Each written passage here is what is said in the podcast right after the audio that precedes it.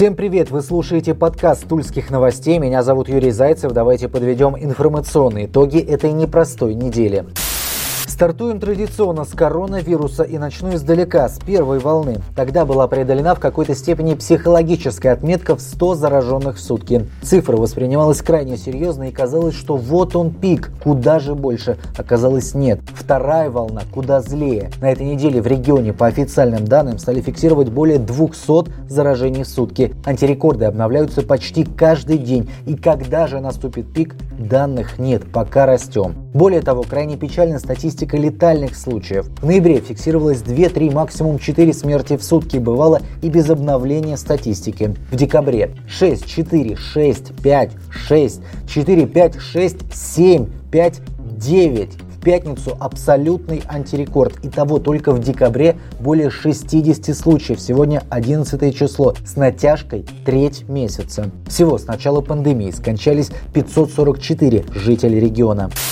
На этой неделе не обошлось и без темы ограничений. В Федеральном министерстве здравоохранения даже заикнулись о необходимости ограничения передвижения граждан между регионами и внутри них. Правда, потом Минздраве пояснили, что слова были вырваны из контекста. А вот Роспотребнадзор уже продлил ограничения в школах до 2022 года. Вернее, речь идет об определенных правилах. В Тульской области в больших школах, напомню, рекомендовано развести уроки на разное время, чтобы сократить количество учеников, одновременно пребывающих в школах. Так, какие-то школьники приходят к первому уроку, какие-то ко второму или даже третьему. Также школам рекомендовано задействовать все существующие входы в здание, чтобы ученики не толпились у главных дверей. Некоторые уроки рекомендовали вынести на улицу, например, физкультуру. При этом за каждым классом закреплен отдельный кабинет, и ученики больше не ходят по коридорам из класса в класс между занятиями. Исключением являются уроки, требующие специализированного класса – информатика или химия. По утрам в школах обязательно термометрия в помещениях ежедневно должна проводиться уборка и дезинфекция, а преподаватели обязали носить маски.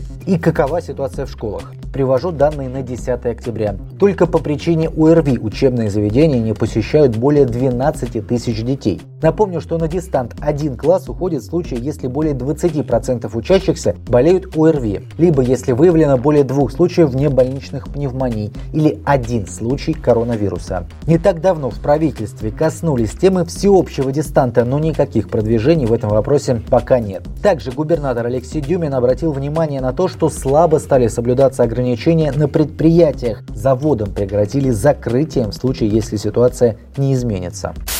А тем временем в регионе началась вакцинация от коронавируса. В области организовано 5 специализированных центров. Поступило 2500 доз вакцины. Это 500 ампул. Первыми укол получают медики и учителя. Перед прививкой пациенты проходят осмотр у врача. Вакцина противопоказана людям с хроническими заболеваниями, переболевшим COVID-19, беременным и несовершеннолетним. Пациентов прививают группой из 5 человек. На это количество рассчитана одна ампула. Вакцина должна храниться при температуре не выше минус 8 18 градусов. Ее размораживают и вводят внутримышечно. После прививки врачи наблюдают за состоянием пациента в течение 30 минут. Медики поясняют, что побочными эффектами могут быть температура, озноб и зуд. Это нормальная реакция организма. Три дня не рекомендуется мочить прививку, отказаться от спорта и алкоголя. Вакцинация проводится в два этапа. Сначала вводят один компонент, через 21 день второй. Ранее губернатор также поручил проработать вопрос вакцинации сотрудников силовых структур, которые также много контактируют с гражданами.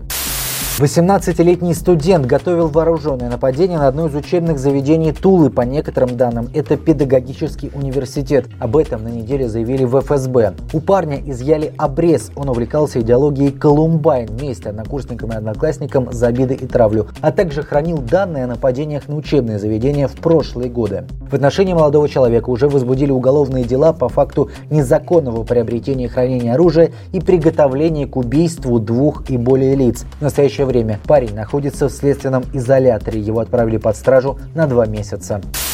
Также на этой неделе суд поставил точку в деле о взрыве на улице Болдина. На скамье подсудимых оказался 60-летний Луин Аветисян. Его признали виновным в незаконном хранении, перевозке и ношении взрывчатых веществ и взрывных устройств, в изготовлении взрывных устройств и покушении на убийство общеопасным способом. ЧП произошло еще осенью прошлого года. Судом установлено, что Аветисян положил под автомобильную дверь своего знакомого самодельное взрывное устройство, которое было замаскировано под пакет с мусором. Взрывчатка сработала сработало, когда потерпевший взял пакет в руки. 29-летний мужчина получил травмы лица без какой-либо жести, его вскоре выписали из больницы. По некоторым данным, таким образом Аветисян хотел устранить соперника в борьбе за женщину. Дело было рассмотрено с участием коллегии присяжных заседателей. Аветисяна отправили в колонию строгого режима на 13,5 лет. Также он заплатит штраф в 150 тысяч рублей. Сам Аветисян свою вину отрицает. Он заявил, что не понимает, за что его сажают за решетку.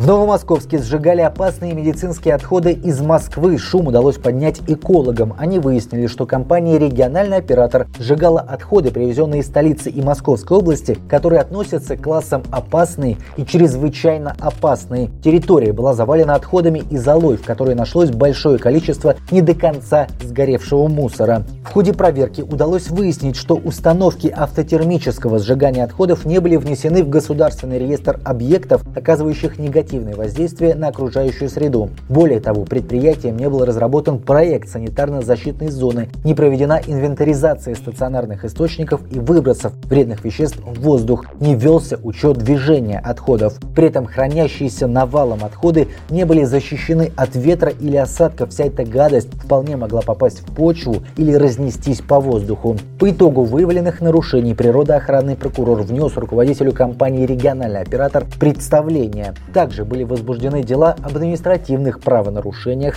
по пяти статьям. Обербургомистр немецкого города Веймар Питер Кляйный заинтересован в возможном партнерстве с Тулой. Об этом он заявил в ходе германо-российского форума. У Тулы есть Толстой, у нас есть Гёте и Шиллер, цитирует Кляйный издание «Русское поле». Дальнейшие переговоры о партнерстве двух городов планируется провести в следующем году в Калуге на российско-германском форуме. 65-тысячный город Веймар гораздо меньше Тулы по площади и населению, однако богат культурными традициями. Там творили композиторы Франц Лист Иоганн Себастьян Бах, поэт Кристоф Мартин Виланд, Фридрих Ницше, а также много лет прожила Мария Павловна Романова, дочь императора Павла I императрицы Марии Федоровны. К слову, в Веймаре родился и руководитель отдела видеопроизводства тульских новостей Сергей Давыдов. Так что мы всей редакции за. Напомню, у Тулы в настоящее время есть пять городов-побратимов – Могилев, Олбани, Филинген, Швенинген, Баранкилья и Керчь.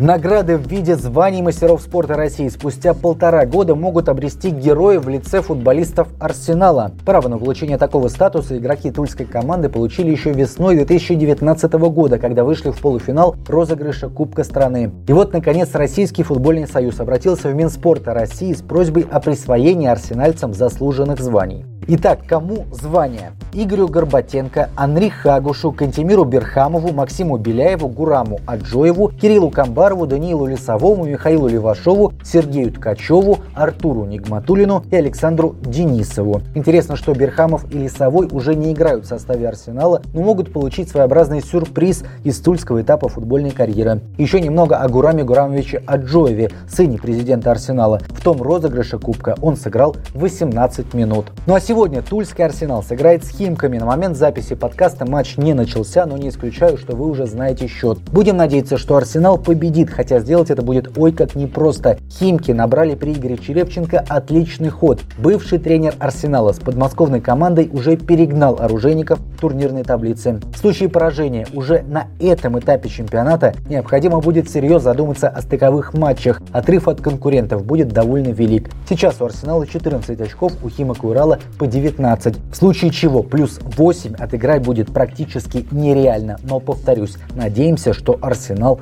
покажет зубы. Вот такой выдалась эта неделя. Надеемся, что следующая будет лучше. Читайте тульские новости, будьте внимательны и здоровы. Удачи!